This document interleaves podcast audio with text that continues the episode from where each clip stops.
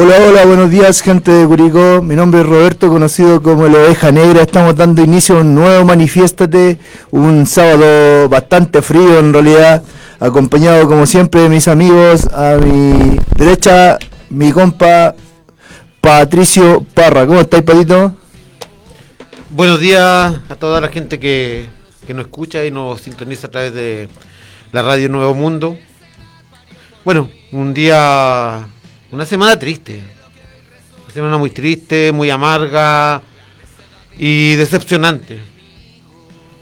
Decepcionante. Me estoy acostumbrando a escucharte eso, Pato. Bueno, es lamentable que te acostumbres. Mm, lamentable que nos estemos acostumbrando a ciertas palabras y tomando las mismas retóricas de siempre. Me gustaría tener una semana con optimismo, con decir, ¡pum! Ahora sí va. Claro. Bueno, Esperemos que las cosas empiecen a gestarse mejor y que ya pronto empiece a llegar la primavera a este país. Así sea, Pato.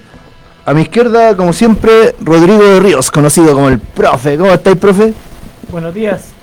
Buenos días a todos quienes están en sintonía de Radio Nuevo Mundo. Eh, yo creo que el vocabulario y el lenguaje de cada semana eh, y el ánimo es algo que nos denota claramente las sensaciones que tenemos. Cuando se hizo todo el trabajo de campaña o se hizo todo el trabajo de, de incentivar a la gente a votar, a dar vuelta una, un fantasma e-, espantoso, en la segunda vuelta de la última elección presidencial, eh, mucha gente se sumó no solamente por, eh, por la posibilidad de, dar vuelta ese resultado, sino también empezó a, hacerse mm, en sí mismo el eslogan de campaña y mucho de lo que de lo que venía junto con ellos.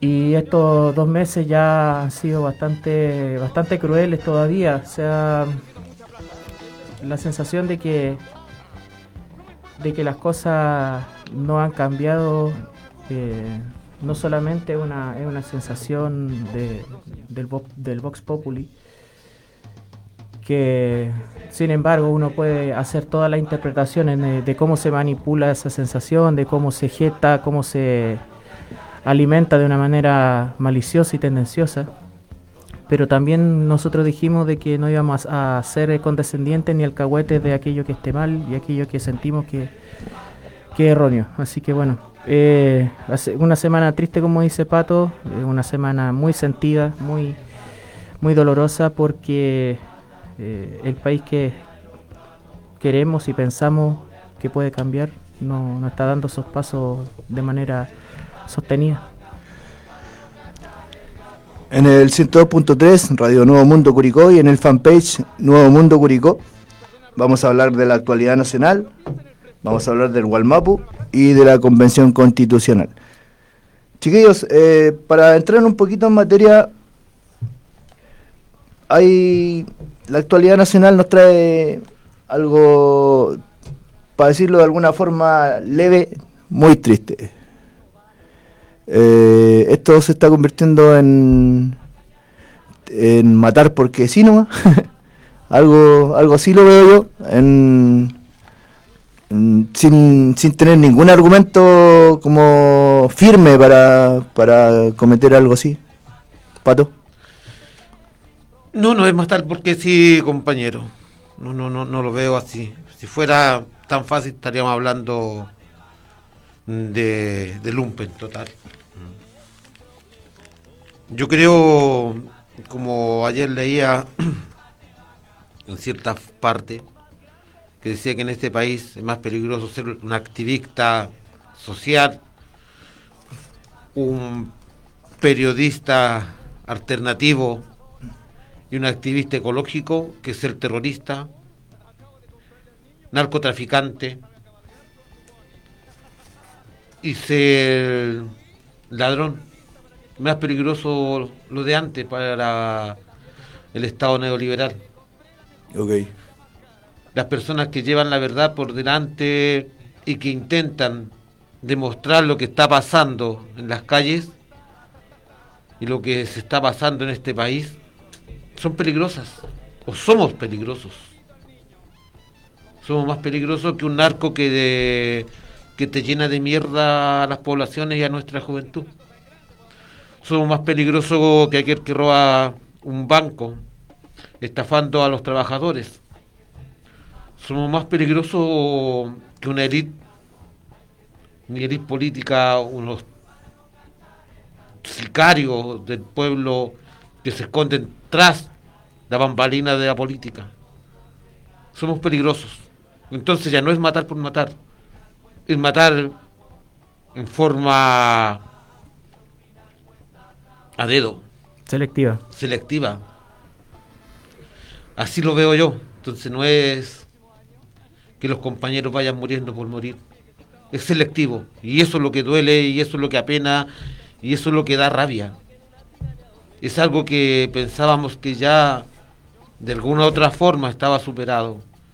Y a los que vivimos los tiempos de la noche oscura de este país, nos vuelve a traer recuerdos. Tal vez por eso el caso de Francisca es tan, tan fuerte, tan fuerte, que nos trae ese recuerdo de, las muertes selectivas y de los arrestos selectivos.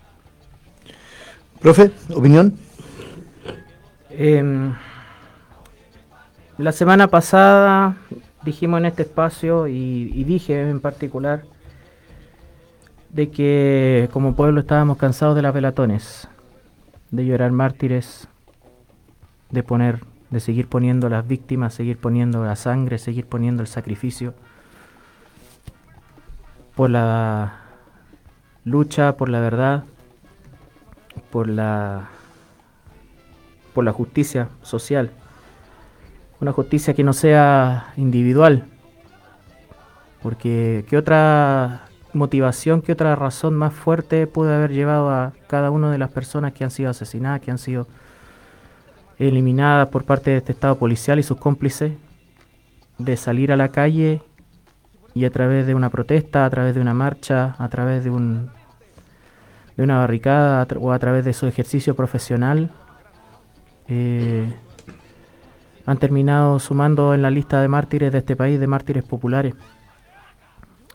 Em, lo de Francisca Sandoval, lo de Denis Cortés el año pasado, lo de Aníbal Villarroel, que lo comentábamos, lo de Manuel Rebolleo en Talcahuano, lo de José Miguel Uribe acá en, en Curicó, lo de Fabiola Campillay, lo de un montón de personas mutiladas torturada, asesinada, nos, nos da cuenta de que, de que la crueldad está presente y una crueldad a la que no se le pone freno solamente con eslogan o con simbolismo. Hay una crueldad que hay que combatir y hay que perseguir para que no se siga matando a quienes entregan, se entregan desde distintos espacios para, para el bien común. Aquí ninguna lucha ha sido por cuestiones individuales. Ningún ejercicio de cada uno de los profesionales que han estado en, la, en medio de la revuelta ha sido por una cuestión, un beneficio particular. Aquellos que se han beneficiado particularmente en medio de, de una barricada no entienden las luchas colectivas. Y estas personas que se han sacrificado sí la han entendido y sí han sido parte de, de, esta, este, de este listado tan triste. Em, y lo que decía Pato de que es más peligroso ser activista socioambiental, comunicador, periodista o estar en un espacio y, decir unas cuantas cosas es más peligroso que, que un narco, que un mafioso, que alguien que estafa al país con las plata de la FP para cubrir las pérdidas de una aerolínea, como el caso de la TAM, que robarse la plata del Estado por parte de, las Fuerzas Armadas. Es más peligroso hacer, eh, hacer conciencia que hacer el mal. Y un mal que, que sigue enquistado.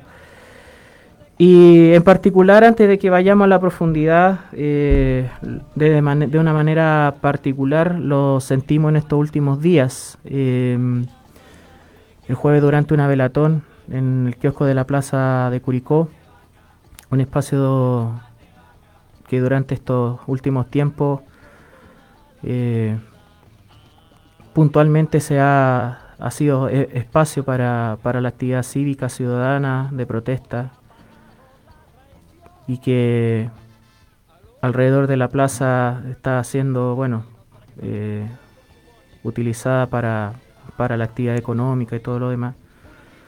En este espacio del kiosco cívico durante mucho tiempo se hizo cine, o hicimos cine, o hicimos eh, temas de campaña por la prueba, conciencia, etcétera. Y que es más peligroso de que se reúnan cinco o seis personas en torno a la congoja, en torno a la mm, conmemoración por la muerte de una compañera como Francisca Sandoval, que el narco que está vendiendo la mierda en las poblaciones, que el que mueve las sustancias que llegan a menores de edad, del que está traficando armas, del que está liberando armas desde dentro de la policía y la Fuerza Armada, porque mientras se desarrolló la velatón, y, e incluso después de terminado estuvieron dos horas, tres o cuatro imbéciles de verde, inútiles, dando vueltas por la plaza por si pasaba algo. Lo único que estaba pasando era la congoja, era tratar de simbolizar la rabia, la pena por la muerte de Francisca Sandoval, de hablar entre nosotros y nosotras, quienes estaban ahí, eh, estaban ahí, de hacer un, un ejercicio de catarse incluso, de realidad. Y frente a eso te ponen un retén móvil dando vueltas por horas y horas alrededor de la plaza. Dos, bueno, patrulla y retén. Algo no muy distinto a lo que pasaba en los tiempos de la nefasta gobernación provincial del payaso Roberto González Olade. Y ahí aparecieron. Y en el día de ayer en particular, eh, alrededor del lugar donde, donde vivo, donde apareció un radio patrulla en un sector donde prácticamente no pasa nada, nada que altere la, la, situación del sector, en un sector donde hay, cuando llega, llega a suceder algo, de inmediato es eh, de conocimiento de todo el barrio, de todo el vecindario. Pero ahí estaba instalada una radio patrulla de estas de pagadas con sobreprecio, afuera de mi casa, sacando imágenes deteniéndose fuera de mi casa para quizás saber qué. ¿Qué tan peligroso es el profe? ¿Qué tan peligroso son estas personas que van a Navelatón? En eso se están destinando los recursos de esta institución podrida, infame, en perseguir gente que hace conciencia y no en ir a la raíz de los problemas que están acongojando al país, que son reales, y que esta misma complicidad y esta misma concomitancia que hay entre narco y policía, entre lumpen y, y policía, entre las mafias y la policía chilena, ahora ponen, ya se han llevado la vida de Francisca Sandoval, ya agredieron a un, a un estudiante secundario y siguen amenazando la vida de eh, un montón de gente en este país. Profe, no quiero dejar pasar lo que fue la actividad de la velatón de ese día. Si bien es cierto, éramos pocos, ya sea por el frío, la lluvia, no sé. Pero con relación a lo que tú decías, dos furgones, uno en cada esquina de la plaza, mirándonos una simple velatón, totalmente pacífica con nuestros lienzos, Y antes que empezara la velatón llegaron tomando tomando los, registros a los que recién estábamos ahí y anotando nuestros antecedentes en una carpeta, en una agenda. Bueno, en realidad por la memoria de la compañera no, no, no nos opusimos, entregamos nuestros antecedentes. Total, no tenemos nada que ocultar. Pero sí, Carabinero dijo que eran mandados. Y el que manda, en esa forma, La delegación provincial. de- el delegado presidencial, Mm. provincial. Es él el que está mandando a tomar registro de todos aquellos que nos atrevemos o le faltamos el respeto a este gobierno en una velatón. Lo podemos tomar tal vez como muy sutil o lo tene- podemos tomar en forma muy agraviante. Si bien es cierto, Carabinero llegó en forma educada, pero el trasfondo de eso, ¿qué es lo que se quiere? ¿Qué es lo que se quiere? Ya no es la primera vez que en una actividad llegan tomándonos los ante- antecedentes en este gobierno, a los que nos atrevemos a decir la verdad. No sé si será una política a nivel nacional o será la actitud de este delegado re- presidencial de amedrentarnos en esa forma. Sabemos que la concertación funciona así. Entonces, no fue un mero hecho lo que sucedió. Puede ser una excusa de los propios pacos también, pues. No, o sea, uno, que- uno se puede poner en todos los escenarios, pero si aquí eh, José Patricio Correa, del Partido Radical, delegado pre- presidencial en la provincia de Curicó, eh, ha tomado las mismas actitudes de Piñera, del gobierno de Piñera y de su monigote Roberto González, bueno, lo, lo único que le está faltando es cuadrarse frente a los milicos y dárselas de... de... eh, comandante en jefe casi, pues Porque para, acuérdate para el show, pero que con el otro nos mandaban a sacar fotografía. Sí, mandaban a sacar fotografías, desde la gobernación. a las patentes, estaban escondidos detrás de la cortina en el último piso arriba, se inventaron un, un artefacto explosivo por un tuit mío, así de idiotas son. Entonces, si se va a seguir esa, esa actitud, realmente eh, no pierdan su tiempo, no pierdan su tiempo, dedíquense a lo que tienen que hacer ellos. Pero para que no nos quedemos solamente en lo que nos afectó a nosotros en particular. no que porque- fue nada. eh, y lo que a mí en particular también me viene eh, este tema de, de amedrentamiento, persecución o, de saber que, eh, en qué cresta está este, este personaje que llaman profe. Eh, mejor pensemos en, en lo que es el caso de eh, Francisca. Eh, el rol de los medios de comunicación, solamente de los medios de comunicación masivos, la red se sumó a las condolencias de una manera honesta, de una manera transparente y de una manera sentida eh, por parte de los medios de comunicación masivos.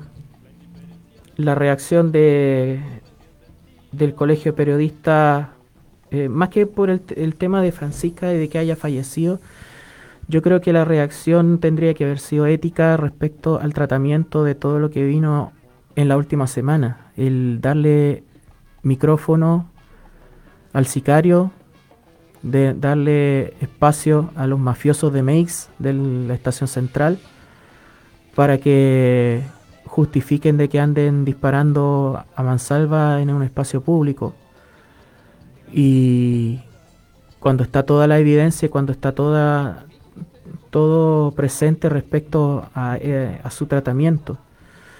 Eh, eso por un lado el tema periodístico, porque los, los canales prácticamente, a pesar de la inmediatez, de la importancia de la noticia, no le dieron mínima cobertura hasta la, los noticieros centrales de mediodía o, o después, cuando ya la presión de, de la contingencia lo obliga a hablar, a hablar algo, ¿ok? Eh, y además lo que fue el quebrantamiento del arresto domiciliario por parte del imputado este eh, colombiano que estaba sindicado como autor de los disparos a los dos días eh, visto fumando en la calle cagado la risa weón o sea qué clase de, persecución judicial es esa ¿Qué clase de, de eh, aplicación de la justicia es, aquella? Cuando hay un montón de cabros que incluso después de haber pasado injustamente por la cárcel están siendo amedrentados por los pacos, por, lo- el aparato de seguridad. Después de que no se le encontrara ninguna prueba, aquellas jóvenes como Bastián Holguín, que lo escuchamos acá hace un par de semanas, está en una real reinserción social y la justicia lo quiere volver a meter en cana. Y estos tipos cagados de la risa de vuelta fumando, fotografiados, quebrando arre- arresto domiciliario cuando ya tenían antecedentes penales desde antes, desde mucho antes. O sea, ¿qué, qué nivel de, de podredumbre hay de que, de que ni eso sean capaces de hacer cumplir? Profe, disculpa que te interrumpa. eh, tengo acá un, un WhatsApp de mi amiga Gaby. Saludos para la Gaby. Saludos Gaby, ¿cómo estás? Eh, dice, compas, para quienes solidarizan o conocen la causa de Bastián Holguín, preso político de Curicó, estamos haciendo una campaña virtual hasta mañana en la mañana. Es urgente porque el compa va a volver a la cárcel mañana y necesita aguante. Quienes desean manden sus fotos de apoyo con frases como ni un día más de cárcel para Bastián. Eh, chiquillos, para los que están escuchando, que quieran apoyar, una foto con una frase que diga ni un día más de cárcel para Bastián. Eh, Aguante el, aguante el Bastián. Aguante. Él nos explicó todo lo que ha pasado y el tema de su reinserción y todo. Entonces, todas esas disparidades siguen demostrando de que a la larga la colusión entre la- las mafias que están en las calles y la ineptitud del Poder Judicial eh, nos lleva a este plano. Y, y se lleva vidas, pues, se lleva la vida de Francisca, se lleva la vida de un montón de gente, mantiene la extorsión a un montón de, personas comunes y corrientes, que bueno. Eso. Creo yo, Pato, disculpa, eh, lo, lo que a mí me da una lata gigante, bueno, primero que nada nosotros que, que nos movemos dentro de un medio de, de medio de comunicación, eh, primero que nada, obviamente, la muerte de una comunicadora, como puede, puede ser cualquiera de nosotros. Y también el hecho de que a veces el, tú que, que llevas más tiempo en esto que yo, eh, a veces se vuelve una lucha titánica, ¿o no? Eh, es difícil mantener eh, el, el alma, digamos, del luchador. Mira, con relación a eso, hay una respuesta. Claro, obvio. Hay una respuesta y te la voy a entregar a través del poema de Berton Press. Hay hombres que luchan un día y son buenos. Hay hombres que luchan muchos años y son mejores. Pero están los que luchan toda la vida. Esos son los imprescindibles. Esa parte de ese poema te dice lo que sienten los luchadores sociales. No basta con luchar hoy ni mañana. La lucha tú la abrazas por toda una vida.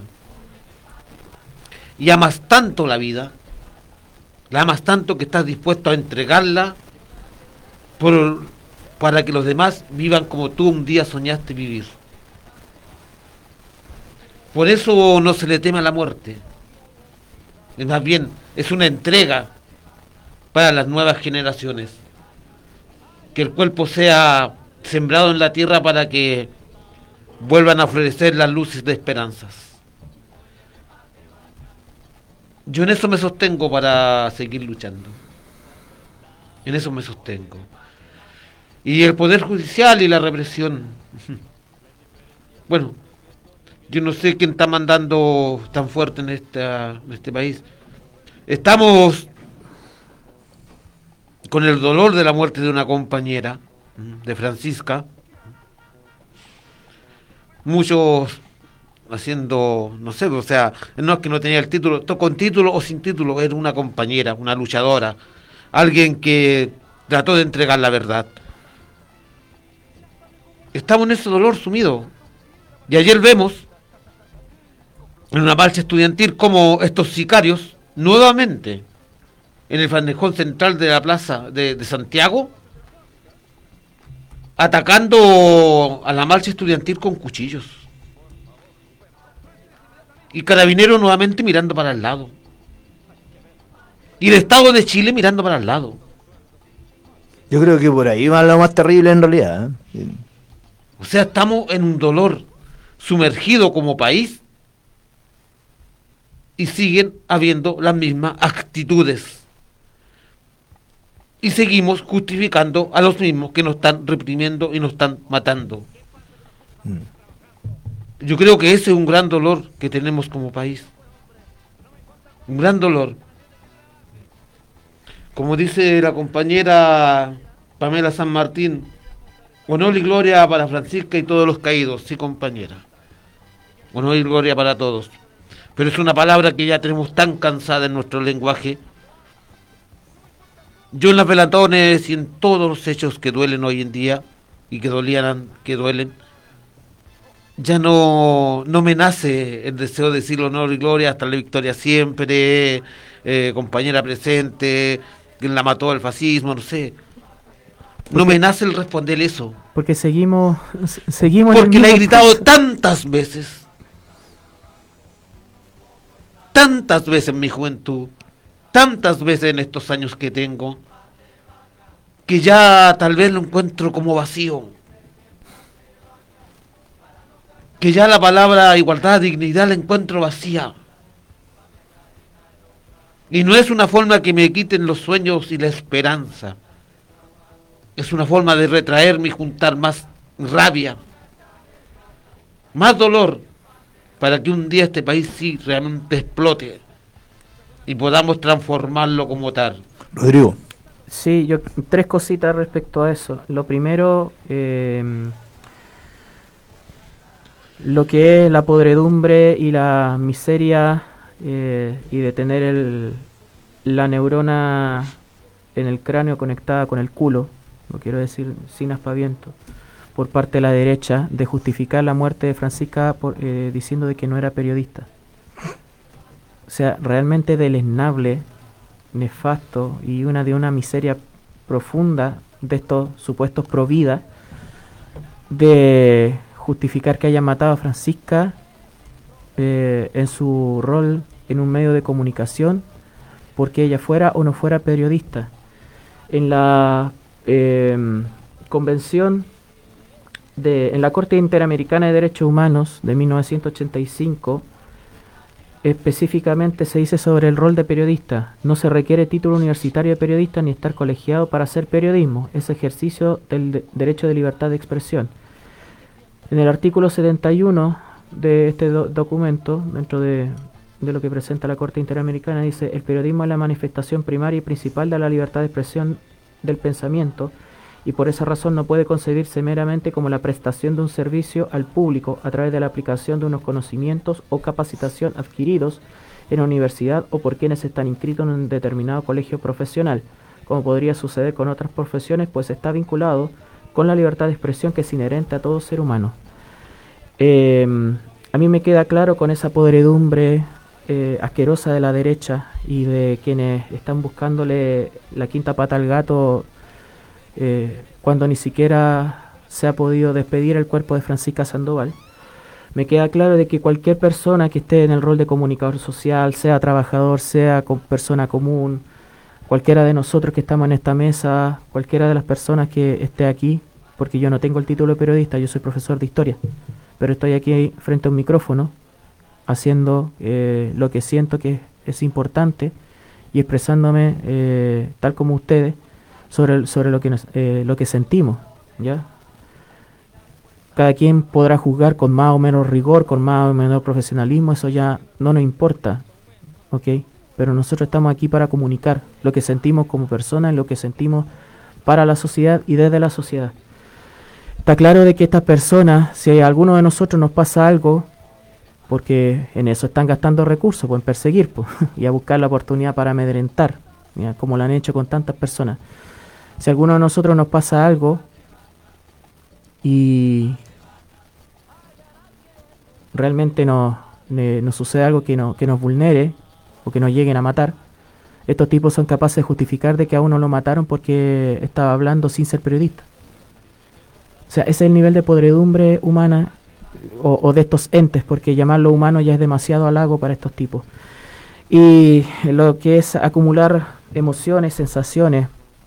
También esta semana, bueno, el asesinato de una periodista de Al Jazeera en territorio palestino por parte del ejército invasor israelí. En esta semana, eh, aparte de Francisca y ella mataron a otras dos periodistas más en el mundo, solamente en esta semana, por ejercer esa función, ese rol. Y no es eh, menor de que en Chile y en, el Estado sionista de Israel se haya matado eh, a comunicadores de la verdad. Entonces, eh, el tema de las emociones. Estamos en un punto y es una sensación que la discutimos en esa peligrosa catarsis del kiosco de la plaza. ¿En qué punto estamos? Si estamos en el de seguir sintiendo rabia, sintiendo dolor por todo esto que pasa o de para cuidar nuestra salud propia o para cuidar nuestra, eh, nuestra integridad, no empezamos a volver indiferentes y no nos preocupamos por los demás. Y esta es una reflexión que, que también eh, se puede extrapolar a qué pasa con la sociedad y su incapacidad de reaccionar frente a, este, a estos dolores, comparándolo quizás con lo que fue el estallido. ¿ya? O sea, hay una persona que en ese momento sintió rabia, sintió dolor, y el de al lado estaba compartiendo tu dolor y estaba contigo, con el de al lado, con el de más allá, con el de más allá. Y éramos una masa enorme que se movilizó por la eh, contra la injusticia, contra la inequidad, contra un montón de cosas. Pero estamos en, en, un punto, en este momento, después de haber pasado la dictadura de Piñera, de estos dos meses de sedición golpista por parte de la derecha, por parte de la Fuerza Armada y los Pacos, donde quizás la persona que está al lado tuyo ya no está compartiendo el mismo dolor y se conmueve y se indigna. Y, tampoco hace el punto de reflexión para llegar a esa indignación y encontrarle vuelta y sentido a todo esto. Un poco, un poco de eso hablaba yo cuando presenté la, la pregunta. El, el, comentario va apuntado a eso. El, el sentir que, pucha, matan a, a una periodista eh, y sigue la vida tal cual, da lo mismo. O sea, eh, sí importa si matan a un, a un tipo de un, de un canal eh, que, que, te entrega información, discúlpenme la palabra, al peo. Basura. Eh, pero da lo mismo que se mate a una, a una luchadora que está entregando comunicación de verdad. Eso es lo que quería comentar cuando, cuando, cuando lancé la pregunta. Sí. Mira, prensa empresarial, basura, como dijo el profe. No, no, a nosotros, a la gente, al pueblo, a los medios no informales, somos medios. Nos duele, nos duele. Nos duele mucho y por eso estamos en esto. Y nos duele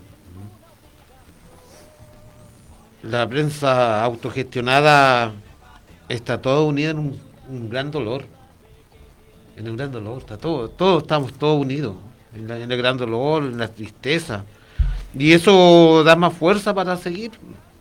La gente, por ser ayer en Santiago, resumen, todos estaban en la calle nuevamente, con el dolor que tienen, pero estaban en la calle, mostrando la verdad nuevamente, sabiendo que les puede pasar ¿Mm? Carabinero en forma en forma increíble, nuevamente apuntando a, a los periodistas, a los medios informales, que le llaman ellos, que a la, a la verdad de la información, tirándoles agua, agrediéndolos. Y ojo que ya no está Piñera. Por eso, eh, es uno de los grandes dolores, ¿cachai? Claro, eh, por ser antes, no quiero dejar pasar lo, porque me preguntaste cómo uno se puede hacer después de tantos años seguir luchando con todo lo que sucede. Porque hay pilares formados. Tenemos grandes pilares. Acá en Curicó, personalmente, hay pilares. Está el papá de nuestra misma compañera Pamela, que después que el dictador lo tuvo encerrado, encarcelado, para tener- estar callado, salió y siguió luchando hasta dar la vida. ¿O ¿O no? Gloria para tu padre también, pues, Pa- Pamela. Está el viejo Loaiza, que también de Curicó, también falleció y siguió luchando después que lo tuvieron encerrado. Lamentablemente, esta semana se nos fue una gran luchadora, que ya estaba alejada, cansada. La señora Rebeca, Rebeca Iturriaga, formadora de Mudechi, luchadora por los presos políticos. Y con esa gente, de esa gente tú te alimentas. A eso es cuando decimos que la carne se deposita en la tierra para que hayan flores. De alguna otra forma, esta persona y muchos más somos parte de esa flor.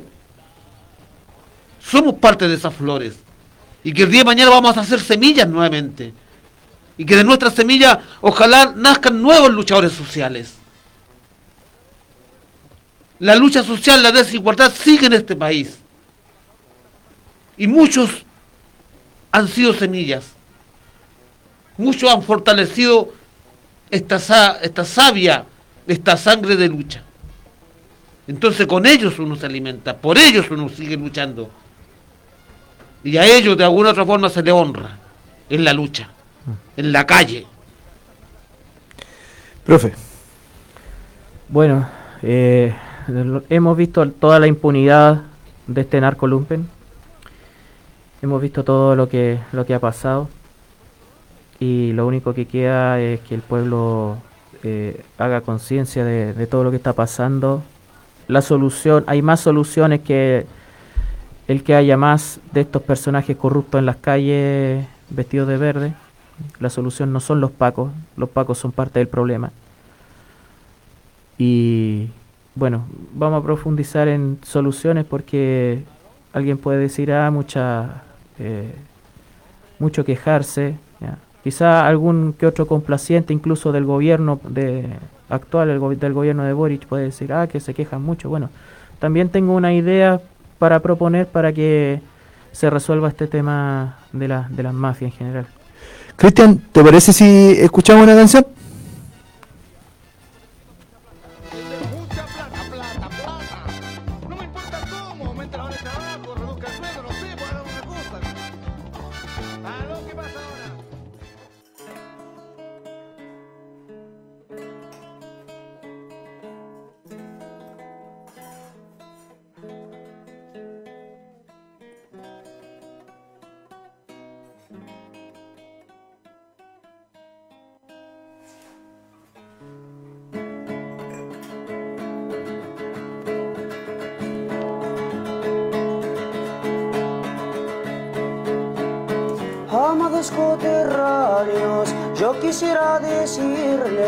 Recordando a Lautaro y al valiente Rodríguez, hoy que todo nos venden, muy justo es revelarnos. Aunque nos descuarticen al medio de la plaza, aquellos que bendicen la propiedad privada, nuestra tierra nos llama, canto de barricadas, no quede nada, al fin iremos dignos a vivir caminando, jamás arrodillados, con toda nuestra historia, contra los desgraciados, fuerzas acumulando, que el amor es más fuerte que el odio adquirido, a colorear las calles y correr con los perros, ladrando de cariño, nuestra tierra nos llama, le heredarán los niños, los muertos nos dan alas para elevar el alma.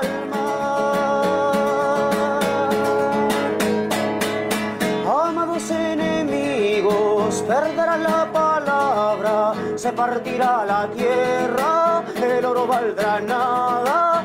Cambiemos portaaviones por panes y frazadas, antes que esta gran olla haga capunta taplan y nos demos con todo, entre llantos de guagua, para empezar de nuevo a cruzar las miradas al necesario juego de la verdad dudada, al mundo repartido y vacas sagradas.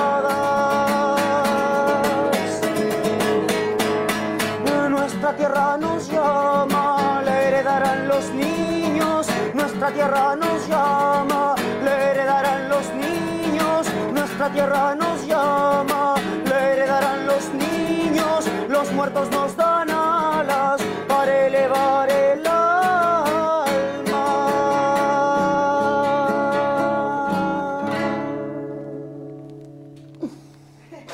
Ayuda. ¿Aló? Con el señor Cabataz, por favor. Escobar con un tema que se llama Las Barricadas. Eh, profe, por favor.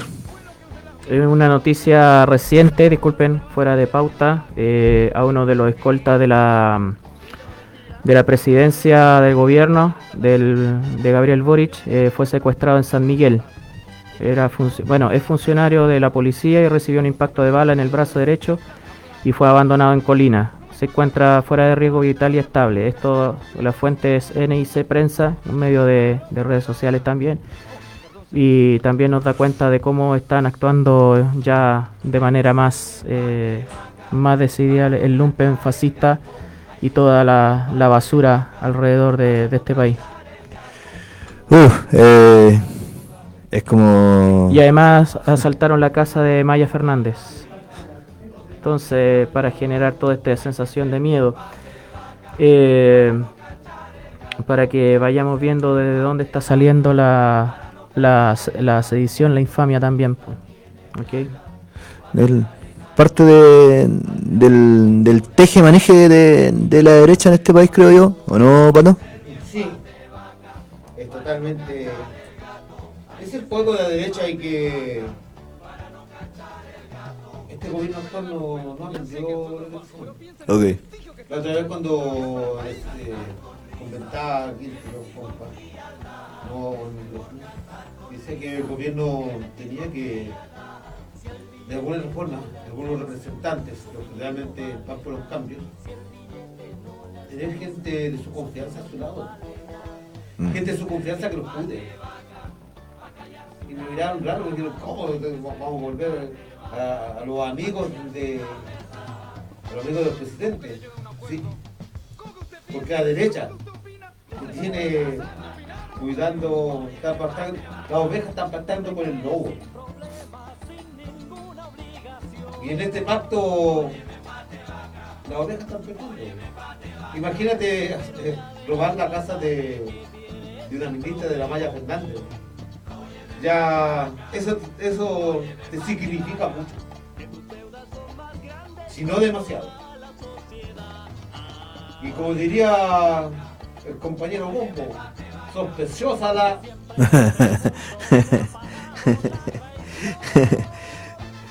Eh, ya no es sospechoso. No, no, para nada es sospechoso, como el tema de las armas. po. claro, claro. El Entonces- armamento encontrado en manos de un Paco en retiro. Sí, un arsenal después no le diga, ay, te saqué por un- una, una, una varita, pues". por, por utensilios. Mm. Eh, bastante armas, casi un centenar creo que era, muchas con un número de serie borrado. Obviamente dispuestos para, para ser entregados a los narcotraficantes, para ser entregados al crimen organizado.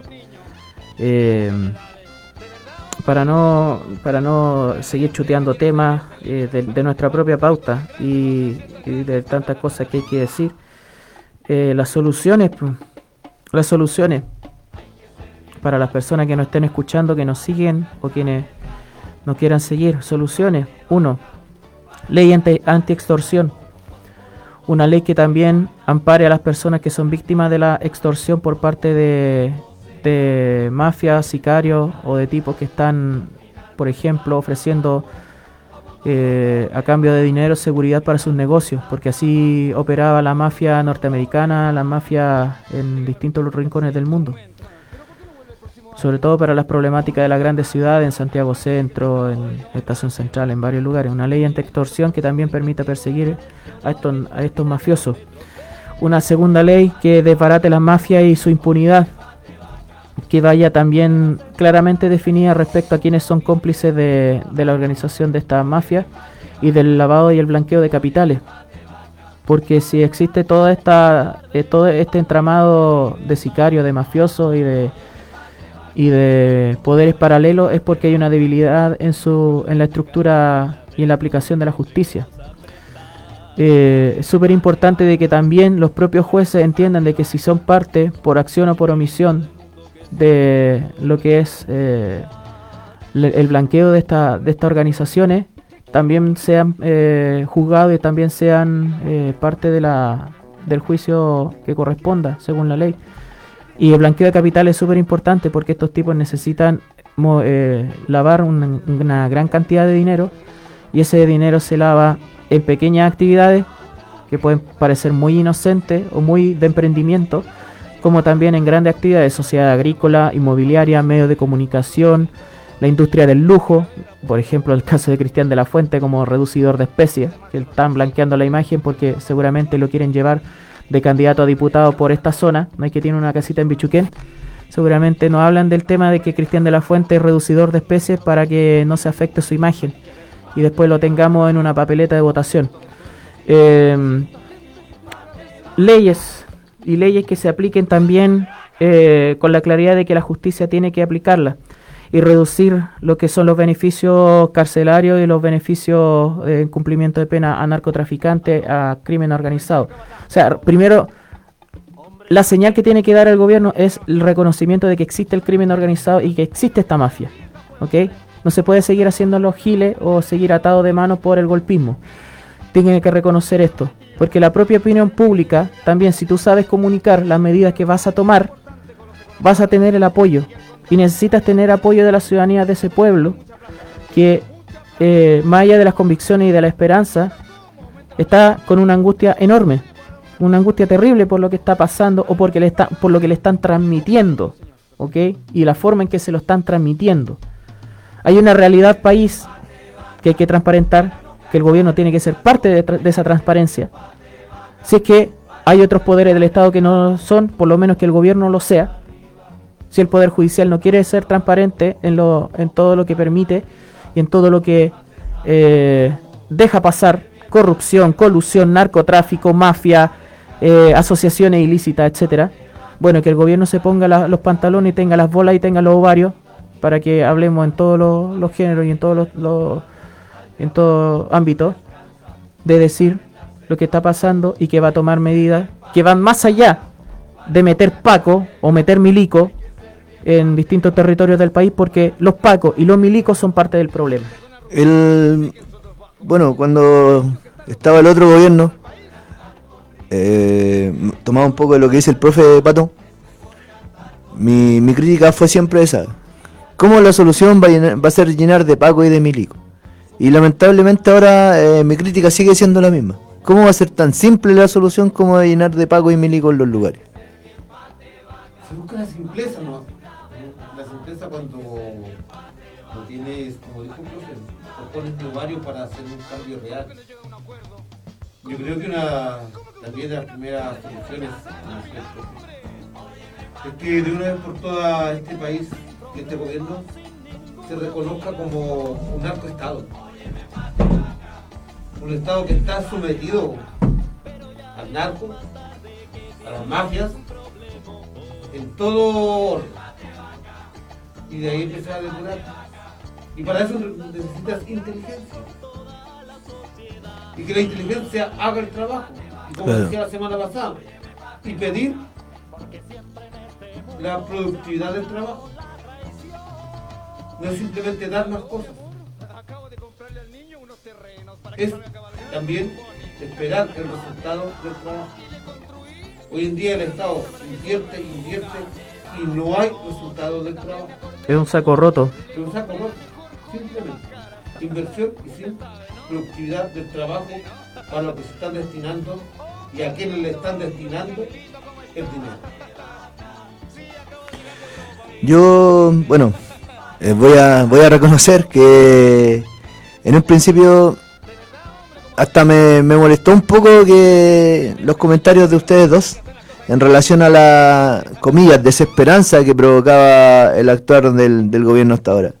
Pero, pero sí siento que, que sí, chiquillos, están, están mucho más en lo Es cierto que, que, es que mira, hay una desesperanza, pero por lo menos, y yo creo que también en, en mucha gente, para que no, no solamente nos bordemos nosotros, esté llenado. En mucha gente está la solución, está en el propio pueblo la solución, Mm. ¿ok? Pero es lo que decimos siempre, sigues escuchando a los, a los carcamales de la concertación, sigue escuchando a un círculo como el de Jorge Burgos, como de toda esa rufla, que cuando fueron los homicidios en Alto Hospicio, eh, le echaba la culpa a la pobreza de la familia y a que las niñas se fueron para ejercer, eh, bueno, ejercer la prostitución, lo dijo Jorge Burgo en ese momento, la década del 90. Una de las declaraciones y una de las insinuaciones más, más nefastas que ha salido de- respecto de, de, por qué eh, se estaban dando lo- eh, los crímenes como los de alto hospicio. Eh, otra cosa, me parece absolutamente nefasta las palabras de Isquia Siches en Radio Pudahuel, utilizando el mismo lenguaje de el orden que utiliza la derecha. Lamentablemente, el guion y el discurso eh, que está utilizando parte de este gobierno, sobre todo en esta cartera, la de Interior, está utilizando el mismo diccionario y el mismo manual, los mismos epítetos y, conceptos que la derecha que la derecha más pútrida de este país y eso es inaceptable. Alguien que, que llegó a un gobierno y que también llegó de la mano de, de una mirada de sensibilidad y de todo lo, todo lo demás, ¿ya? Eh, respecto a la muerte de, de Francisca y a la realidad país, la- la- las declaraciones que hizo fueron realmente eh, demasiado frías. Es, eh, es realmente increíble el nivel de frialdad de esas declaraciones y con la misma justificación del orden que un mafioso camionero. Sí, eh, lamentable de que, o sea, hay un argumento y una historia entre un doctor y un carpintero, pero más adelante se lo voy a decir. Porque es bien fea, bien fuerte. Si quieres te la cuento al tiro. Cuéntale, cuéntale. Bueno, resulta que un carpintero y un doctor le manda a hacer un trabajo. Y cuando lo va a ver, le dice, ah, maestro, lo pillé, usted los errores los tapa con acerrín y cola. Y el maestro dice, sí, yo los tapo con acerrín y cola, pero usted los tapa con tierra. Claro. Esa es la respuesta para Isquesich. Vamos a una pausa, chiquillos, y volvemos. ¿Cómo? Aumenta la hora de trabajo, reduzca el sueldo, no sé, por alguna cosa. ¿Aló? ¿Qué pasa ahora? Oh, perdón, señor, perdón. Sí, señor. Hay que ser bien pate vaca para no cachar el gato. Hay que ser bien pate vaca para no cachar el gato. Están abajo. Unos pocos están 102.3. Nuevo Mundo, solo la verdad. En el 102.3 de la frecuencia modulada de Curicó, Nuevo Mundo, te indicamos la hora. Son las 11 de la mañana. Esta es la red de emisoras de Nuevo Mundo a lo largo de todo Chile. Iquique, Tocopilla, Antofagasta, Diego de Almagro, Copiapó, Vallenar, Ovalle, Los Molles, San Antonio, Santiago, Buin, Lo Espejo, Graneros, Las Cabras, Rengo, en San Fernando, Antivero y Camelia, Curicó, Constitución, Lota, Arauco, Los Álamos, Victoria, Temuco, Lanco, Valdivia, Frutillar, Río Negro, Puerto Montt, Ancud, Castro y Punta Arenas. Esta es la red de emisoras Nuevo Mundo. Solo la verdad.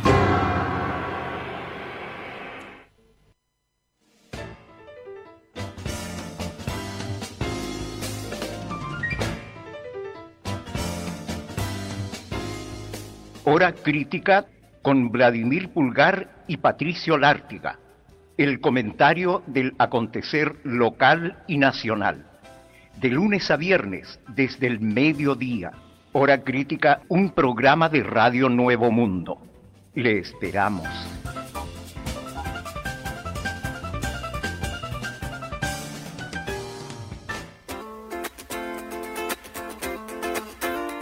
Hola, soy José Pepe Latrille. Le hacemos una invitación. Acá en Radio Nuevo Mundo. 102.3 para todos los viernes. De 21 a 23 horas. Para recordar, conversar, anécdotas, vivencias y enamoramientos. Con el programa El Rock que marcó tu generación. Los esperamos.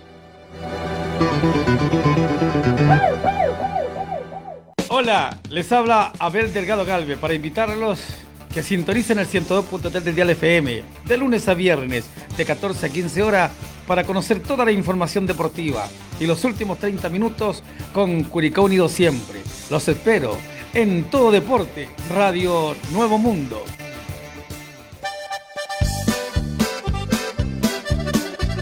De lunes a viernes, de 15 a 17.30 horas. En Radio Nuevo Mundo presentamos a Todo Potrero. De lunes a viernes, de 15 a 17.30 horas, en Radio Nuevo Mundo. Presentamos a Todo Potrero.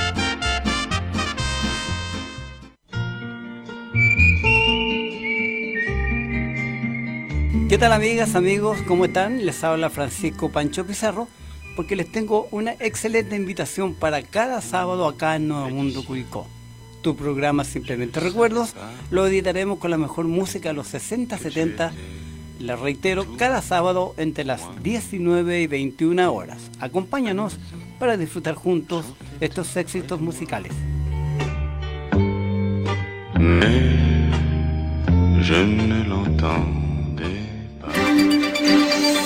En el especial de domingo a domingo en Nuevo Mundo, un análisis profundo de Chile. mirarnos y decir que este gobierno decididamente no está aquí con los trabajadores. ¿no? Antecedentes que a uno lo, lo dejan pensando. eh, denuncia de agresión y de invasión militar de ejército nicaragüense a territorio costarricense, situación que nunca se dio. El ejército norteamericano se va a quedar en, en- en Costa Rica. Datos relevantes. La información que da el ministro es absolutamente sesgada y parcial. Él se refiere a algunas de las recomendaciones de la OCDE y nos cuenta ni explica el conjunto de las recomendaciones ni el contexto en que se produjeron esas transformaciones positivas en los países desarrollados. Lo que hay tras cada palabra. Cuando el país se maneja como empresa, en que el presidente es el gerente general, los ciudadanos son consumidores, ¿no? hay, Discrepo, hay un- pero hay un asunto, hay un asunto ahí de... Pero antes, déjame terminar. No, que es que no, es que es muy importante, Patricio. Pero déjame terminar, déjame, déjame terminar la idea, ¿no? Especial de domingo a domingo. Domingo, Nuevo Mundo. 10 de la mañana. Repetición, 6 de la tarde. Somos informativa y musical. Informativa y musical. Somos entretenida y cultural. Porque nos comprometemos con usted. Y usted nos prefiere.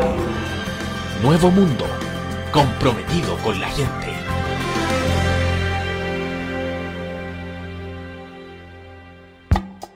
¿Aló? Con el señor Cabataz, por favor. Hombre, ¿qué pasa que no escucho esas máquinas trabajando? ¿Que no hay energía eléctrica? Bueno, que usen las viejas, pues, hombre. No me importa cómo de lo que trabajen, ¿me entiende? Que trabajen. Señorita Domitila, si llama mi mujer, dígale que iré a almorzar esta tarde. Porque tengo una reunión muy importante con los economistas.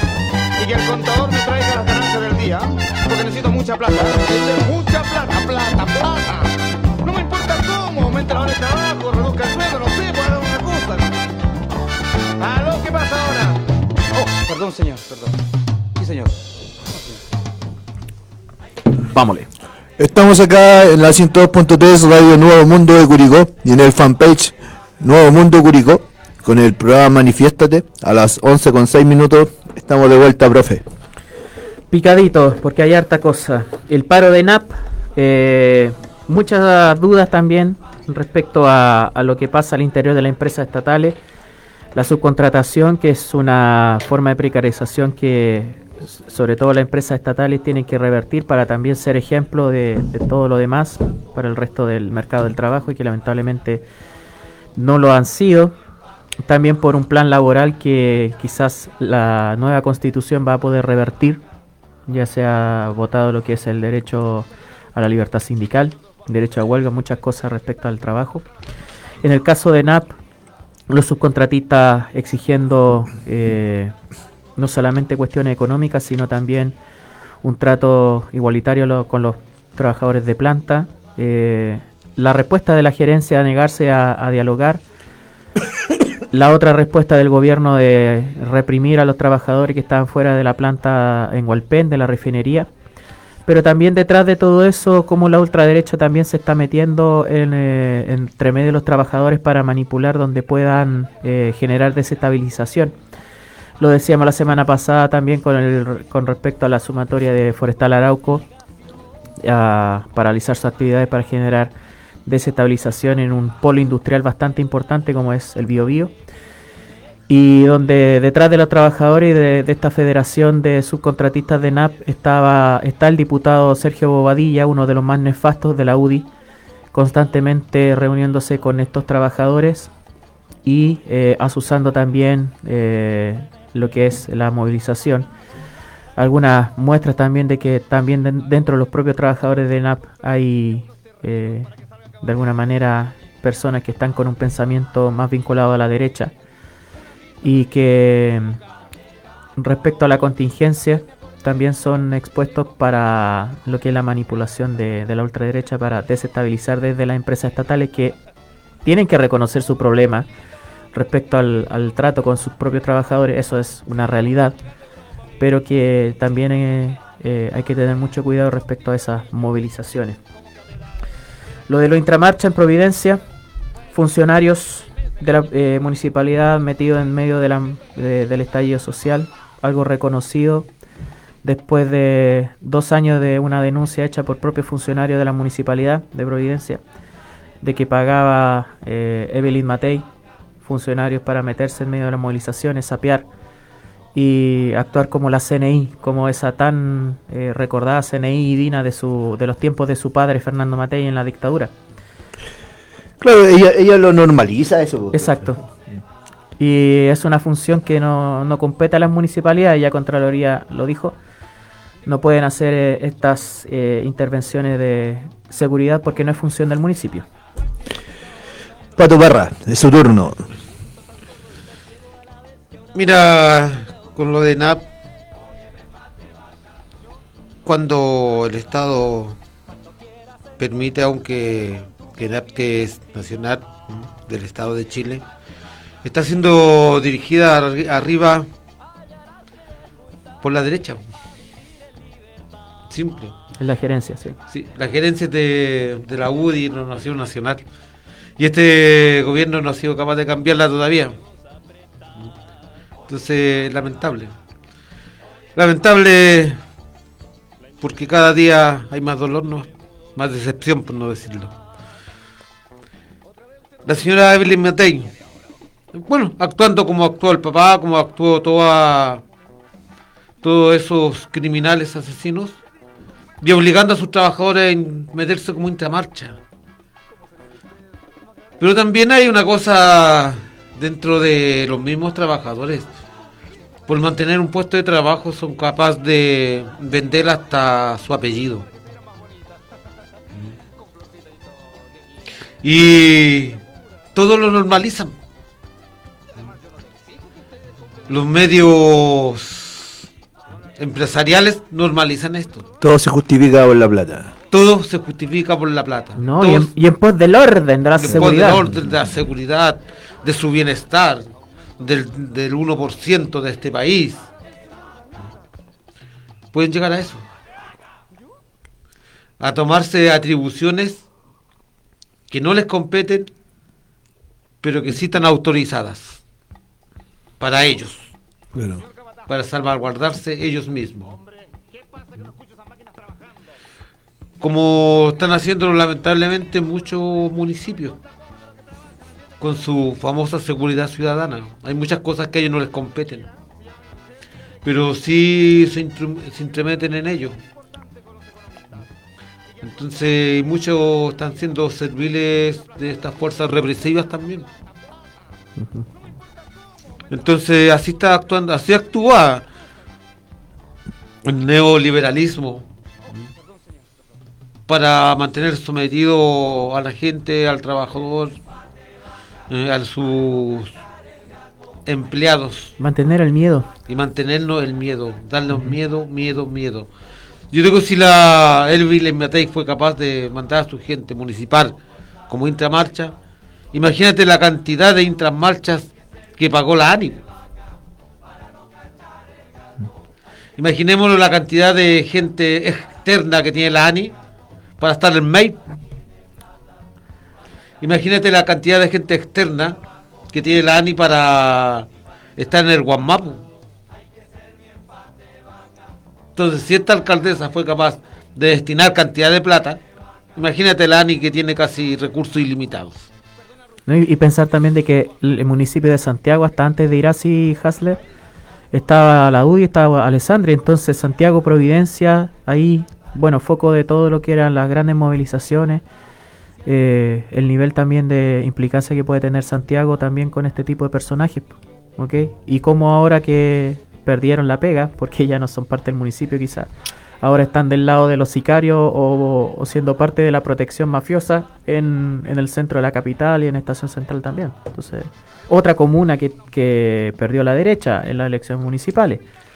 ¿Ok? Entonces, con esto, sabemos cómo, cómo funcionan estas supuestas seguridad ciudadana, que son puros uniformados reprimidos, ¿no? Frustrados.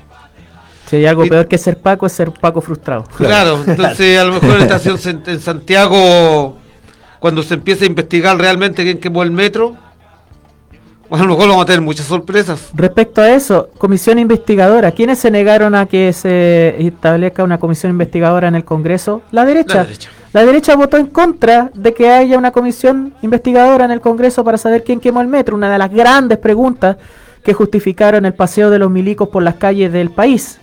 Aunque el metro fuera solo de Santiago, eh, la movilización de los milicos fue nacional y la amenaza de los milicos fue eh, en todo el territorio. Entonces, ante la pregunta ¿quién quemó el metro? Hay, un apellido y dos personas que hay que empezar a investigar directamente, que son los hermanos Basaletti. Y que a los que yo le tengo una bronca terrible, porque una de sus primeras declaraciones respecto a la, a al actor de los Pacos tuvo que ver con el cáncer. De que esto era, era un cáncer que se estaba ramificando y que ellos eran la quimioterapia para el cáncer. Como una persona que perdió a sus dos padres por cáncer y que por mi parte me libré de uno, ya, de, de seguir el mismo camino, donde también tengo familiares que están eh, en proceso de, de tratamiento de, de tumores, hacer esa analogía me pareció absolutamente repulsiva. Y los primeros responsables, porque uno de los hermanos Basalit estaba a cargo de la red de seguridad de Metro, ese es el responsable de la quema de, de, de los- de las estaciones de Metro en Santiago. Y con esa misma investigación también nos podemos vincular al, al borrado de correos de- del Ministerio de Interior po, Claro, Claro. todo está hilado, sobre el estallido social. todo calza apoyo. Sí. Correos oficiales, o sea, de, de entidades del Estado. De Chadwick, de Víctor Pérez, del gomero inútil de Blumel. Sí. Borraron los correos. Antes de, del fin de marzo, o sea, hubo casi El 20 30 de días, marzo. 20 días desde el 11 de marzo hasta el 30 de marzo, donde perfectamente esos correos deberían haberse solicitado y haberse pedido la seguridad de aquellos, po. pero no, dejaron de que, de que la cuestión siga y ahora hay un manto de impunidad que es tan difícil de resolver como la impunidad que hay sobre los correos del Ministerio de Salud y otras y otras Y situaciones. ojo que estaban pedidos ya desde el Ministerio, desde la justicia. Estaban pedidos desde antes. Alguien se hizo el gil Se hicieron los giles. ¿Mm? y permitieron que se Y borre. como nuevamente era, Isquia dijo, no es que era protocolo.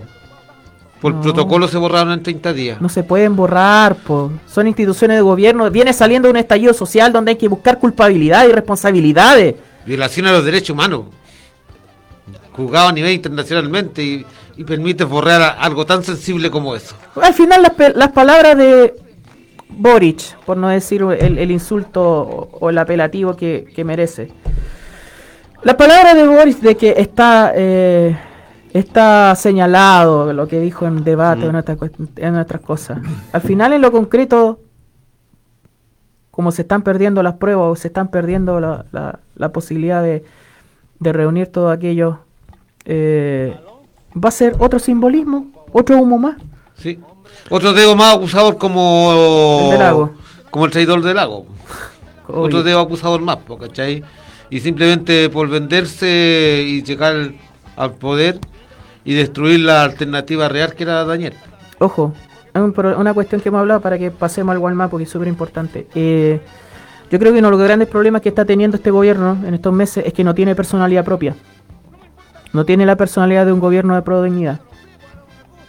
Tiene la personalidad adquirida, pactada de la concertación. Sí. No, no tiene la personalidad de un gobierno propio de izquierda, de pro dignidad o de aquello que es alternativa a todo lo que es el modelo neoliberal que también representa la concertación, que estaba muerta, era un zombie la concertación. Y literalmente, entre los nombramientos y entre la posición que tiene el Partido Socialista, el Partido Sopaipilla, eh, en el gobierno, tiene una posición mucho más relevante que, por ejemplo, una coalición que, a pesar de haber perdido una elección primaria, se alió para ser parte de, de la coalición de gobierno. O sea, ¿cuál es la personalidad del gobierno de Boric? ¿Es la personalidad de la concertación o tiene personalidad propia? Pues o sea, todo lo que hizo en este camino fue para que Daniel Jaude no, no llegara. Grandes, grandes piedras nos pusieron en el camino. Tómense la crítica para crecer, no para lloriquear en el piso. sí. Tómense la crítica como observaciones, porque todos queremos de que esto, de que este gobierno le vaya bien, para que después no haya la contrarrevolución y la reacción donde solamente el pueblo derrama la sangre, como sigue siendo demostrado. En este momento, bueno, eh, nos estamos pegando balazos en los pies, pues, profe. Bueno, ¿Por qué? ¿Ah? ¿Por qué? No, me refiero a, a Boric y su gobierno. Se está pegando balazos en los pies. Eso Pablo. está pegando un Sí, los pues eso estoy Y hablando. Yo mantengo lo que dije en un comienzo, o sea... ¿Pero quién es el que sangra de ese balazo? El pueblo. Mm. Por eso la- la- yo mantengo lo que dije en un comienzo hace tiempo atrás. La lealtad es con el pueblo. La lealtad es con el pueblo. No, con los gobiernos. No con los gobiernos, no con los cargos. Claro. Walmapu, chiquillos. Vamos. Eh, el Walmapu, Pato, es un tema que hace días le estamos dando cortito, pero esta vez nos vamos a playar un poquito más. La definición de estado intermedio. Mantención de la lógica represiva y discurso para la derecha. Eh, ¿Quién parte? Pato. Un gustito para la derecha. Un gustito para la derecha y para la concertación. Eh, bueno, volvemos a lo que estábamos hablando. O sea, ¿para quién está gobernando?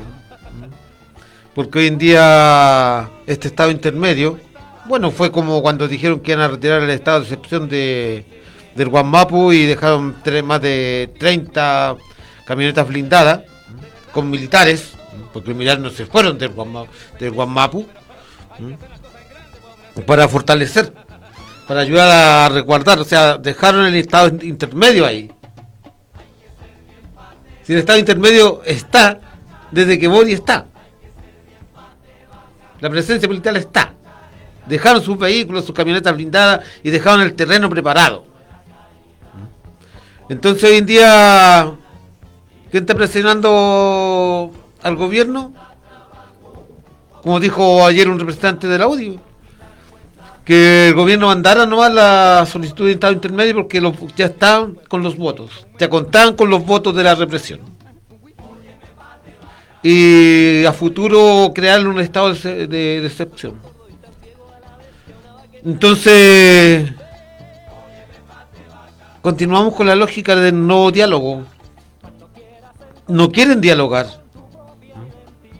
Yo veo que hubo un intento mal hecho para poder conversar con el Guamapu y al primer tropiezo regularon. Claro. Al primer paso que iban a dar le dolió un pie y, y se echaron para atrás.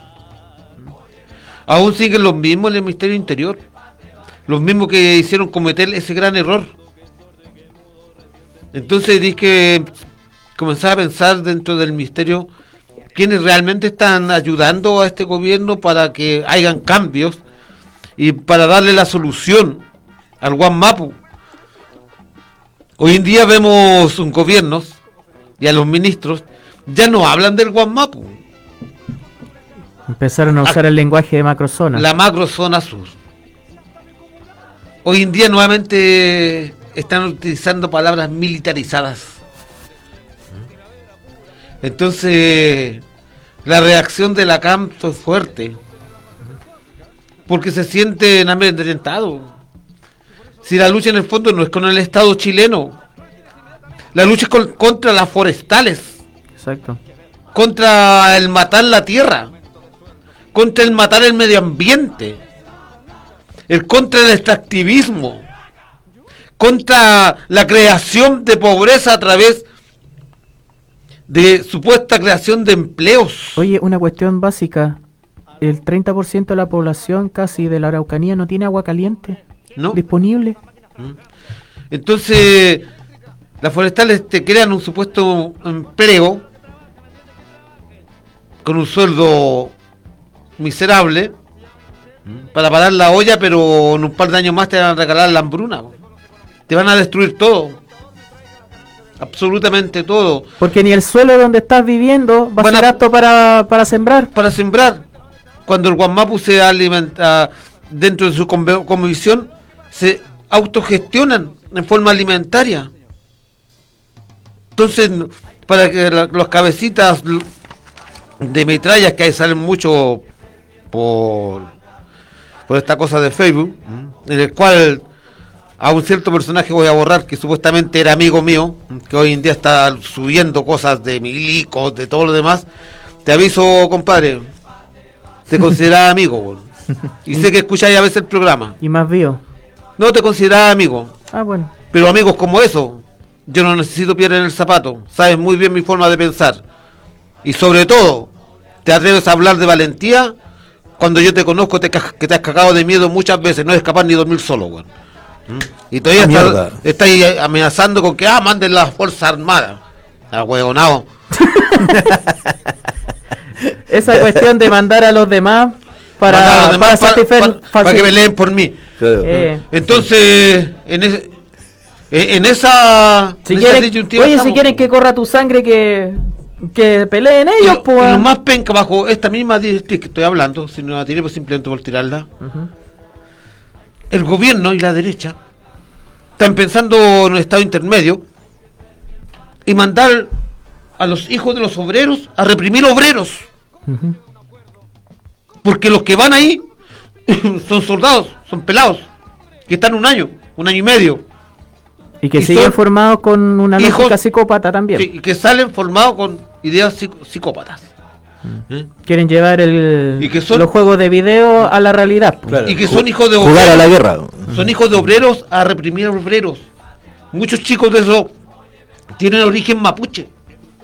Y van a reprimir a su propia sangre. Esa cuestión no la puedo entender. Está lleno, está lleno de Paco de origen mapuche también. Claro, y reprimen a su propia sangre. Lleno de yanaconas, no, esa es una cuestión que no, no me cabe en la cabeza. Si la lucha no es contra el Estado de Chile, la lucha es contra las forestales internacionales. No, contra el gobierno. El Estado también es parte del Es problema. parte, sí, el Estado como estructura, sí. contra el gobierno, es contra esta est- estructura de, eh, de Estado, este modelo empresarial y lo que representan también las forestales y todo la- el reguero de pobreza, de postergación, de sometimiento que, que mantienen en, en el Gualmapu. Una cosa, oye, estos tipos creen que son los únicos que tienen cosas que hacer en el sur, que tienen una vida que, eh, que realizar en el, en- tanto en el Biobío, la Araucanía, en los ríos, en los lagos que la única medida que se piensan solamente es para complacerlos a ellos. Porque particularmente yo me siento más en riesgo de que, de, de que me agarren los psicópatas amiguitos de Gloria Navillán, esos terroristas, que una organización de resistencia eh, mapuche cuando, cuando tengo que cruzar eh, la Araucanía por ABC motivo. El tema es que estos tipos se creen como que son los únicos afectados o los únicos que eh, a los que hay que complacer en su eh, visión de seguridad. Y el tema también respecto a Gualmapu, bueno, se nombró a un nuevo director de, de CONADI, a Luis, eh, Luis Penchuleo, que va a ser la persona designada por el gobierno como director de la, de la organización de la CONADI.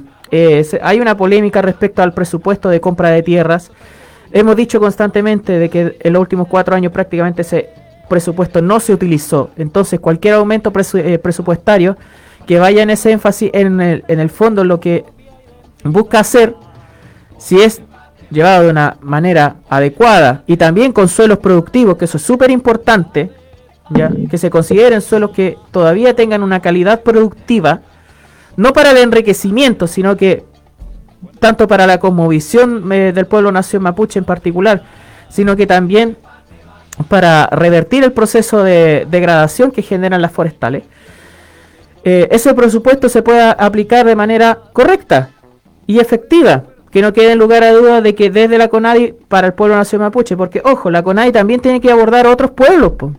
Las problemáticas en el norte también. Pueblo, na- eh, al, a los eh, Aymara, al pueblo Chango, al Olicarantay, a Quechua, a un montón de pueblos que nosotros vemos la CONADI solamente quizás pensada para el pueblo nación mapuche y A no, Rapa Nui también. al pueblo Rapanui también eh, eh, el énfasis puesto lo que pasa en, lo- en, en el, eh, en los canales australes ¿ok? entonces esos presupuestos no solamente pensado para compra de tierra sino que también para una política respecto a los pueblos originarios y mm, este discurso para la derecha, este estado intermedio, este ni chicha ni limonada, que en el fondo se traduce en balas. Estamos pagando darle tanto protagonismo a Manuel Monsalve y a todo su círculo. Y lamentablemente eh, las políticas no van a cambiar si es que quienes están detrás de ellos, o las cabecitas, o las voces que escuchan, siguen siendo las preponderantes en el gobierno. Vamos a insistir con lo mismo. Hay mucha gente que tiene la solución en la teoría y en la práctica, pero no la escuchan no la escuchan y no las quieren, no, no quieren utilizar esa receta o esas fórmulas para resolver un problema que ya con la represión, ya con las balas, ya con los estados de excepción, de sitio intermedio, de todas las cuestiones, no va a tener resolución, porque el problema de fondo son las forestales. Si no reconocen eso, seguimos igual. Vamos a un tema. Vamos a escuchar música. Volvemos con la convención.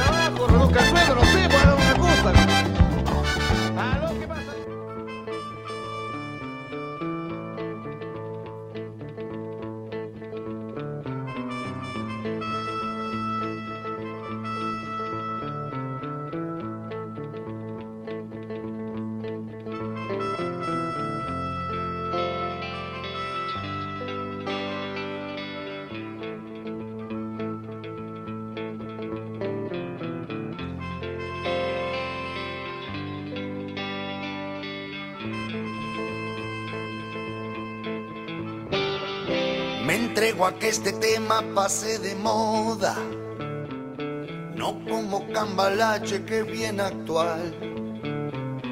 Una gotita para la vista gorda, contra veneno de hábitos que hacen mal.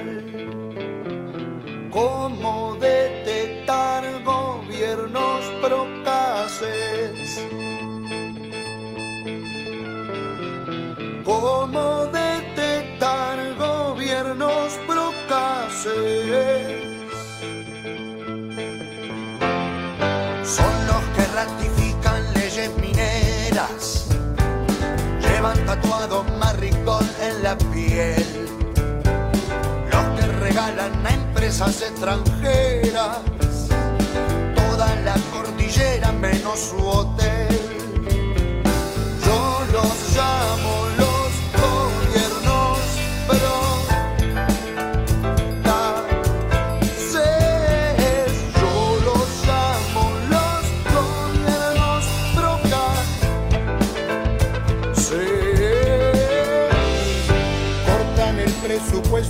Los maestros, nombran ministro a un funcionario represor, manejan la ciudad como un club de fútbol, confunden represión con educación.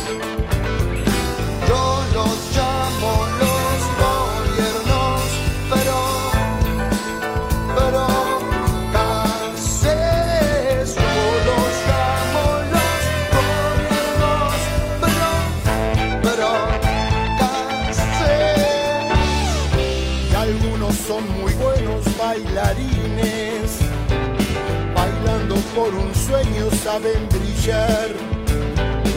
Y si se cansan de no ir nunca al Congreso.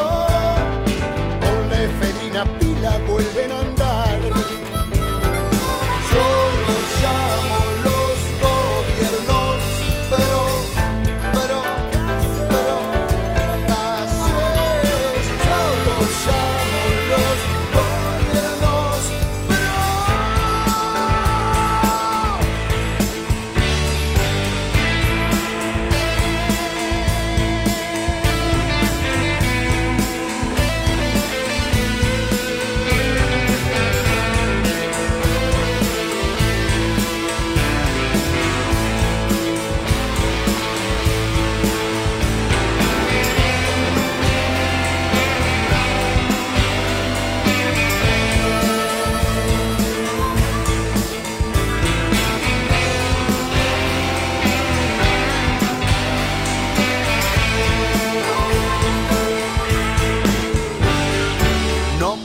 precisamente trafican ideas los que se creen listos por cabezón. Más vale tener dos dedos más de frente, consciente del pejordo tras el telón.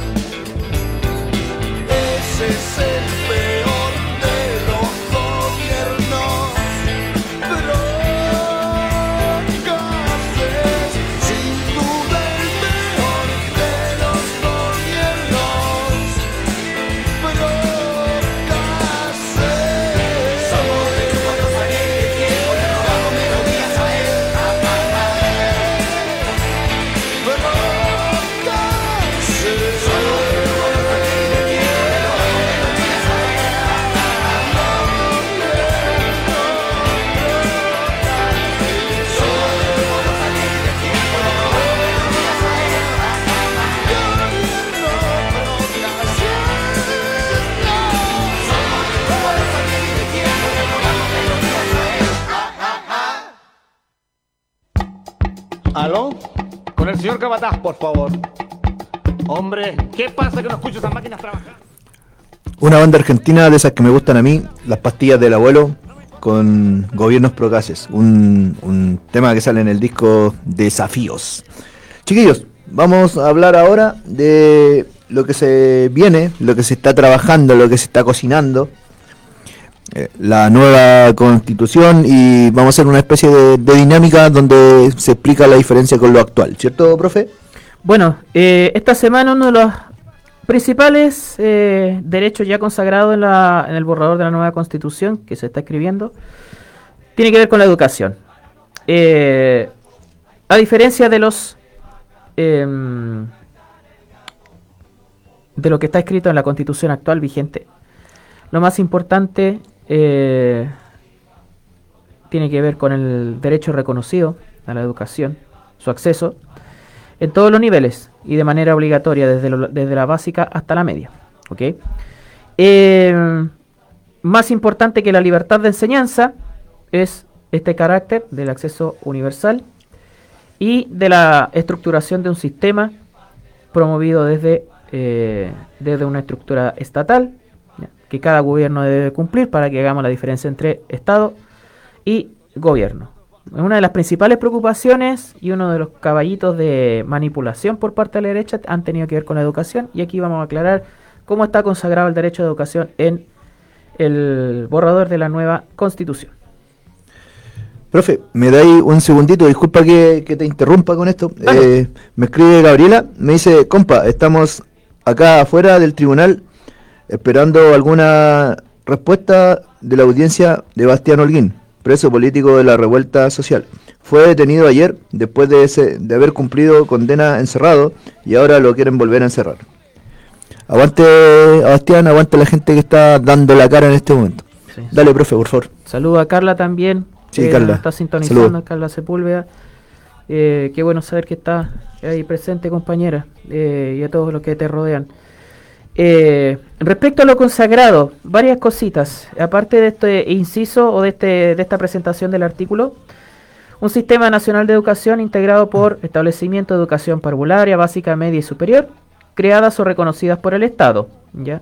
Creadas o reconocidas por el Estado. O sea, el tema de la subvención, todavía va a existir un sistema subvencionado. para que no empiecen a manipular el terror, sobre todo ahí, ¿ah? ¿dónde trabajas? Bueno.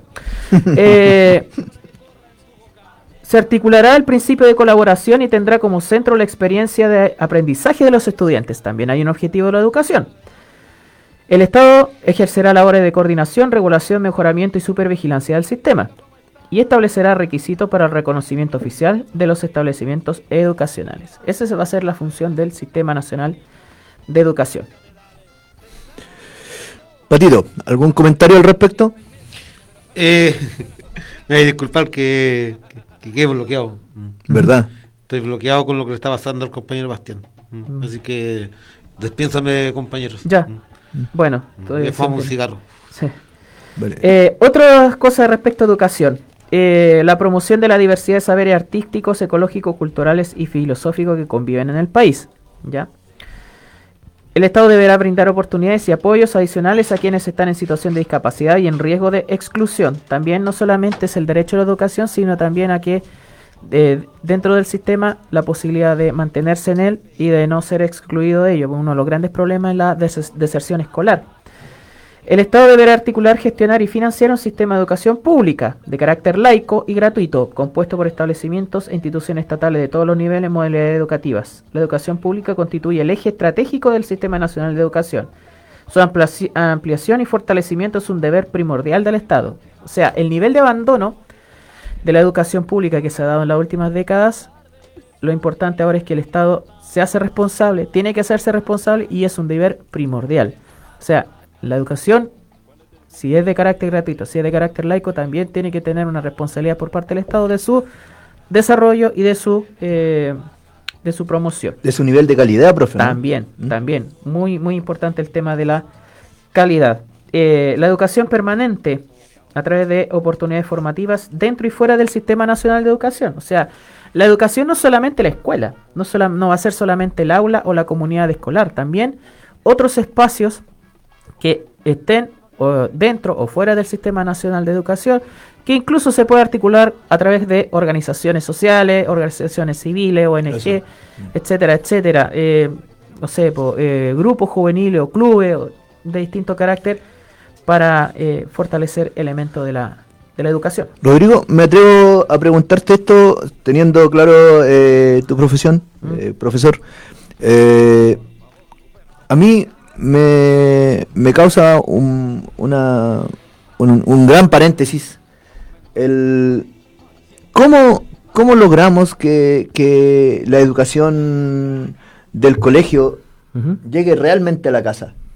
Porque siento que ahí se provoca un bache. No sé si estoy, si me entienden lo que estoy preguntando. Sí, o sea, eh, ¿cuál es el nivel de implicancia que hay en todo este, en todo este sistema Claro. educacional? Cuando hablamos de sistema educacional, ahora más aún con lo que está planteado desde la Constitución, el rol de la escuela eh, es complementario a todo lo que es el- la importancia de la familia, o todas esas exacto. cosas. Mm. La distorsión que ha querido instalar la derecha constantemente y son muchos grupos conservadores es que eh, la prioridad de la educación la tienen la- las familias o la tienen los padres. Y es claramente eh, notoria la ruptura que hay en muchas formaciones o en muchas comunidades escola- escolares entre la formación que quizá puede recibir en el hogar de, de, eh, de lo que hay en la escuela, ¿ya? Y también en la escuela se necesita el rol de los padres para generar un, un- un constructo de educativo que permita el desarrollo y también no solamente el desarrollo de la persona, sino también su integridad. Porque aquellas vulneraciones que se dan en la casa con esta supuesta formación en la casa, al final repercuten en la escuela y la escuela también es un encargado de irlas resolviendo. Claro. Entonces, entonces los problemas que quizá hayan en el hogar se transmiten a la escuela y la escuela de alguna manera tiene que hacerse cargo de esto para no dejar abandonado a cada uno de los niños. La gran debilidad obviamente que existe es justamente eh, cómo se eh, intenta cargar toda la responsabilidad al mundo escolar, sacando la parte parental por un lado, o también deslegitimando el rol de la escuela en la formación que va más allá de lo curricular. ¿Sí se entiende? Entonces, Acá todo tiene que ser parte de, un- de una construcción de sociedad. Lo que están planteando cada uno de los artículos de la Constitución, independiente de donde esté situado cada uno de los derechos, cada uno de los puntos, es un constructo de sociedad, primero a partir de la, del reconocimiento de una emergencia social, emergencia climática, pero donde cada una de las partes también sea corresponsable de la construcción de aquello. ¿Ok? No todo eh, está eh, plenamente regido por el Estado para que no empiecen a manipular con eso, sino que en el fondo todo aquello de que, eh, que estaba circunscrito al mundo privado o quizás a lo, a lo, a lo del espacio interior, ¿ya? a lo cual muchas veces para resolver las vulneraciones que hay en esos espacios privados, en esos espacios interiores, el Estado no tenía la posibilidad de intervenir o de, o de, o de ser parte de la, de la solución. ¿ya? Ahora el Estado también es parte de, de la construcción de todo este de todo un modelo para que la construcción sea compartida. Claro. La corresponsabilidad. Esto también, bueno, el sistema de cuidados, ¿para qué decir? La- el rol de la familia o de, la definición de, familia, toda- todas aquellas cosas para que eh, el centro esté en la comunidad y no en el individuo. ¿Ok? Entonces, eh, en el tema de la, de la educación y de la familia, acá el Estado va a asumir sus responsabilidades, tiene que asumirlas por mandato constitucional, por garantía, por todo lo que se está escribiendo, pero también hay un grado de corresponsabilidad en donde la sociedad tiene que formar parte de esa, de esa construcción. ¿Ok?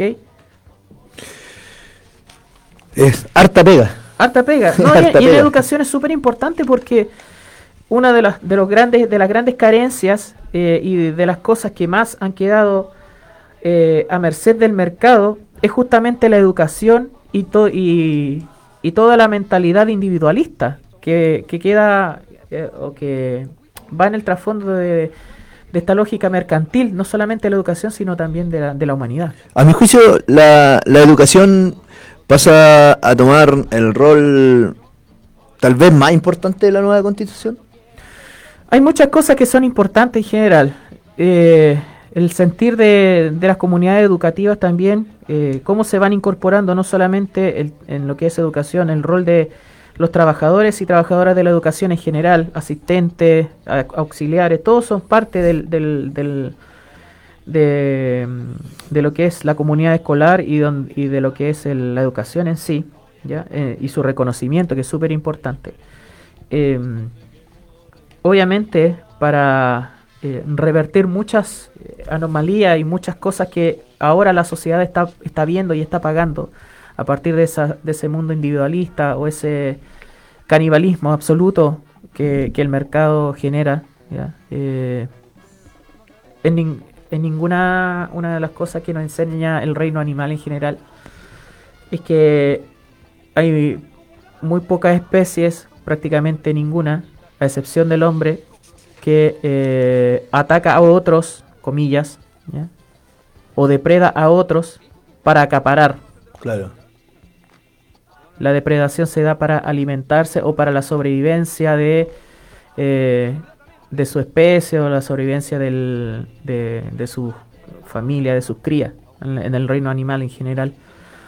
Pero el ser humano depreda para acaparar, no para sobrevivir solamente, para acaparar. Y, esa, y en esa in- inequidad y en ese acaparamiento termina afectando a todo el resto de, se- de, de los seres humanos alrededor. No sé si es una, una cuestión que, que uno puede hacer Buen esa punto, buen analogía. punto, profe. El nivel de egoísmo que, que tiene el ser humano. Exacto. Mm. Y lo mismo Eh, también en el pensamiento que a veces está en la educación. Artículo 19, libertad de enseñanza. Sí, en esto han hablado hartas cuestiones los fachos de hoy van a restringir la libertad de enseñanza, que prácticamente eh, nos vamos a hacer dueños del pensamiento de los niños y niñas y adolescentes. Eh, hay cosas peores que, que están fuera de la sala de clase y que se enseñen también a partir de los padres para que se empiecen a ver un poquito. La libertad de enseñanza se garantiza, lo dice explícitamente este artículo, ya he puesto en el borrador. Garantiza la libertad de enseñanza y es deber del Estado respetarla. Esta comprende la libertad de padres, madres y apoderados y apoderadas a elegir el tipo de educación de las personas a su cargo, respetando el interés superior y la autonomía progresiva de niños, niñas y adolescentes. O sea, también esta libertad tiene que ver con cómo se va desarrollando el, el propio estudiante o la estudiante. ¿ok? Las y los profesores y educadores son titulares de la libertad de cátedra en el ejercicio de sus funciones. Oj- ojalá que se nos respete ¿ya? La libertad de cátedra dentro de la sala de clases eh, para generar un mundo más humano. ¿ok? Y no por querer cantar una canción en un, en un acto de, de 18 de, de septiembre, una canción de Patricio Mans, al tiro te cataloguen con un epíteto de manera despectiva. ¿ya? Eh, todo esto en el marco de los fines y principios de la educación. Entonces, hay una de las de, las de los bulos, como le dicen los españoles, una de las noticias falsas o de las mentiras que se divulgan, que ya empieza a quedar absolutamente anulada, que es respecto a la libertad de enseñanza. Artículo 20, rol de las y los trabajadores de la educación.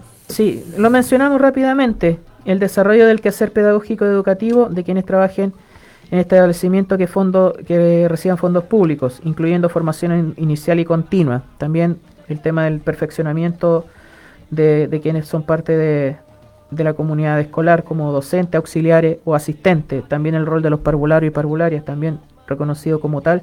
Algo que muchos establecimientos se hacen los LARRI, sobre todo con, las con las bonificaciones de acuerdo a, a, a- cuál es el nivel de, de, su, de su formación, si es técnico en párvulo o es este, eh, educadora de párvulo, o si es técnico o si es eh, docente titular, bueno, un montón de cosas que, que son triquiñuelas que perjudican y precarizan la labor docente.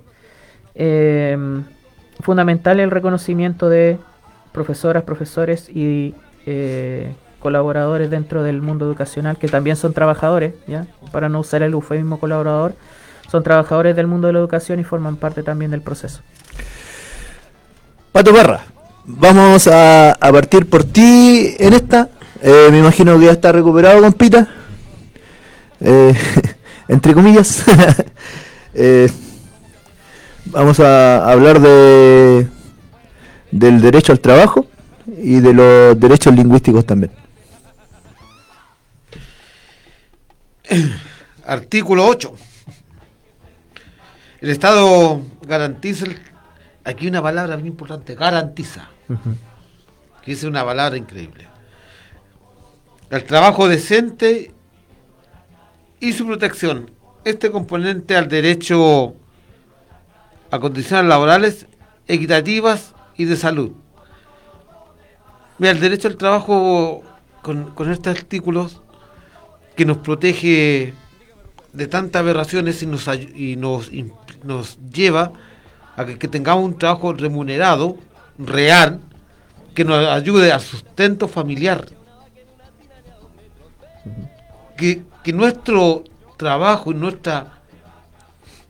nuestro pago, nuestro salario, nos lleve a un bienestar social de mi familia, de nuestra familia. Y el reconocer el derecho real al disfrute y al goce familiar. Lo cual hoy en día no lo tenemos. Hoy en día tantas cosas que han estado sucediendo es porque estamos esclavizados al trabajo. Hoy en día bajo la constitución actual de Pinochet o Lago, que es la misma, nos lleva a una esclavitud laboral, donde tenemos que trabajar 12 horas y tenemos que dejar a nuestros hijos de lado. Profe. Siguiendo con el derecho al trabajo, eh, igual, remunera- igual remuneración por igual trabajo. Uno de los grandes problemas es la brecha de género, la inequidad de género en las remuneraciones por igual tarea. Entonces, es fundamental esto establecerlo desde el punto de vista constitucional, una enorme transformación. Eh, el Estado garantizará el respeto a los derechos reproductivos de las personas trabajadoras, eliminando riesgos que afecten salud reproductiva resguardando los derechos de paternidad y maternidad. ¿ya? Con esta lógica también de corresponsabilidad familiar. Eh, derechos lingüísticos. Hay algunas cosas que las tratamos la semana pasada, que volvieron a tratarse esta semana, pero que para no reiterar, eh, incorporamos otros, eh, otros importantes. Toda persona y pueblo, artículo 24 de la, del, de sistema de, de la Comisión de Derechos Fundamentales, estableciendo que toda persona y pueblo tiene el derecho a comunicarse en su propia lengua en todo, el en todo espacio. todos los habitantes del territorio nacional tienen derecho a usar lenguas. Ninguna persona o grupo podrá ser discriminado por razones lingüísticas. Esto pasa mucho, lamentablemente todavía. Eh, una por racismo y otra también por eh, en la discriminación en el mundo, en el sistema público, ¿ok? Sobre todo en las regiones donde la población de pueblo originario eh, necesita obviamente la presencia del Estado y muchas veces los funcionarios no tienen ni siquiera la deferencia de tratar de hacerse entender con aquellas personas que no, que no hablan eh, el español o no hablan castellano y que todavía se mantienen o prefieren utilizar su lengua originaria, sobre todo. Entonces, los derechos lingüísticos acá, este punto es súper importante para también resguardar la propia cultura de los pueblos originarios. Exactamente. Pato, opinión acerca de los derechos lingüísticos y, bueno, eh, empezar a despedirse porque ya estamos a ocho minutos. Es tan hermoso ver que la Constitución asevera y asegura el derecho a utilizar la lengua materna de los pueblos originarios. Aquí yo quiero hacer una distinción porque la derecha está utilizando mucho esto de los derechos de los pueblos originarios con, igual utilizan la plurinacionalidad, con la migración. Cuando se está hablando de una constitución, se está hablando para los pueblos originarios de un territorio llamado Chile. Entonces, eh, todo pueblo originario, porque somos un país compuesto por muchas naciones, tienen derecho de usar su lengua y el Estado debe garantizar el uso y el fomento de la lengua dentro de todos los pueblos originarios de este país. De todos. En ese sentido, profe, un cortito para que alcancemos. eh, el complemento educación-lengua está funcionando actualmente. Todavía está limitado, bueno, por un poco la, la formación profesional, que se está abriendo cada vez más la educación intercultural. ¿Mm? Y otros son los eh, la continuidad de esa educación intercultural de- después, eh, no sé, desde la básica o del, desde el preescolar hasta la media y después eh, educación superior o, en la vida común y corriente. Eh, eso es lo que se pone en riesgo. Eh, por contraparte de, de todo esto de lo que está eh, puesto en la, en la constitución ya en el borrador, eh, se rechazaron derechos relacionados con pueblo originario de una manera sistemática en la jornada del jueves, jueves o viernes, eh, que está, les queda solamente una instancia para ser repuestos. ya, eh, y ahí dentro de eso tiene que ver la educación intercultural. Entonces hay muchas cuestiones que todavía quedan por resolverse. Y la educación, claro, va a tener eh, un rol importante, preponderante para permitir el estudio de estas lenguas, ya si no quieren ser utilizados, no pueden o no está la voluntad después de las personas de utilizarse, eso ya depende de cada persona, pero la posibilidad del conocimiento de, de estas lenguas, de estos principios, eh, es súper importante para mantener la, la cultura, las culturas, las culturas en plural vivas de nuestro país, de nuestras, eh, de nuestras naciones dentro de Chile. A despedirse, chiquillos. Un último de la convención, un, algo súper importante que muchas veces se aletea por parte de, de la ciudadanía. Quienes podrán ejercer, quienes no podrán ejercer, eh, ejercer cargos públicos, perdón. Las personas condenadas por crímenes de lesa humanidad, delitos sexuales y violencia intrafamiliar no van a poder optar a cargos públicos. Tampoco aquellas personas vinculadas a delitos de corrupción como fraude al fisco, lavado de activos, sobornos, cohecho, malversación de caudales públicos y lo demás que así establezca la ley. Ya muchas de las cosas que pasan en este país es porque la corrupción y la impunidad sigue campante. Entonces la Constitución se hace cargo de la nueva Constitución se hace cargo de ya poner cortapisa desde este principio para que muchas de las cuestiones de las que padecemos después, corrupción, falta la probidad, eh, delitos de, de, de gravedad y de connotación pública, no tengan el, el blanqueo a través de los cargos. Despedirse. Finalmente, el juicio eh, por el caso de Fabiola Campillay esta semana se dio. La abogada del Paco Maturana es de lo más nefasto que he escuchado y esperemos de que eh, sea encarcelado, sea enjuiciado y sea encarcelado no solamente por lo que le hizo Fabiola Campillay, sino por todos sus antecedentes previos que dan cuenta de su conducta psicópata. Adiós. Pato Parra. Bueno, para despedirme, darle mucho aguante a los compas que, que están ahí esperando por el resultado del compañero. Y bueno, mucho Neguen, mucha fuerza, que el pueblo nación mapuche siga resistiendo organizadamente y que comiencen a ver quiénes están infiltrándose en sus grupos también. Así que a cuidarse a los luchadores sociales, a cuidarse compañeros de la lucha y depurar los grupos y no dejar que les lleguen infiltrados. Merín Chihuahua hasta vencer, libertad a los presos políticos, libertad para Sebastián Holguín. Basta de represión, basta Bastián. de asesinato. Me tomado de las palabras del pato, aguante Bastián Holguín, eh, esta noche desde las 9 de la noche conciencia rock para todos los que me- tenemos esa mezcla en la cabeza, conciencia y rock. Aguante la calle. Te vamos a dejar las banderas puestas. Dejen de perder el tiempo con uno, los pacos. Chao. No me importa cómo, aumenta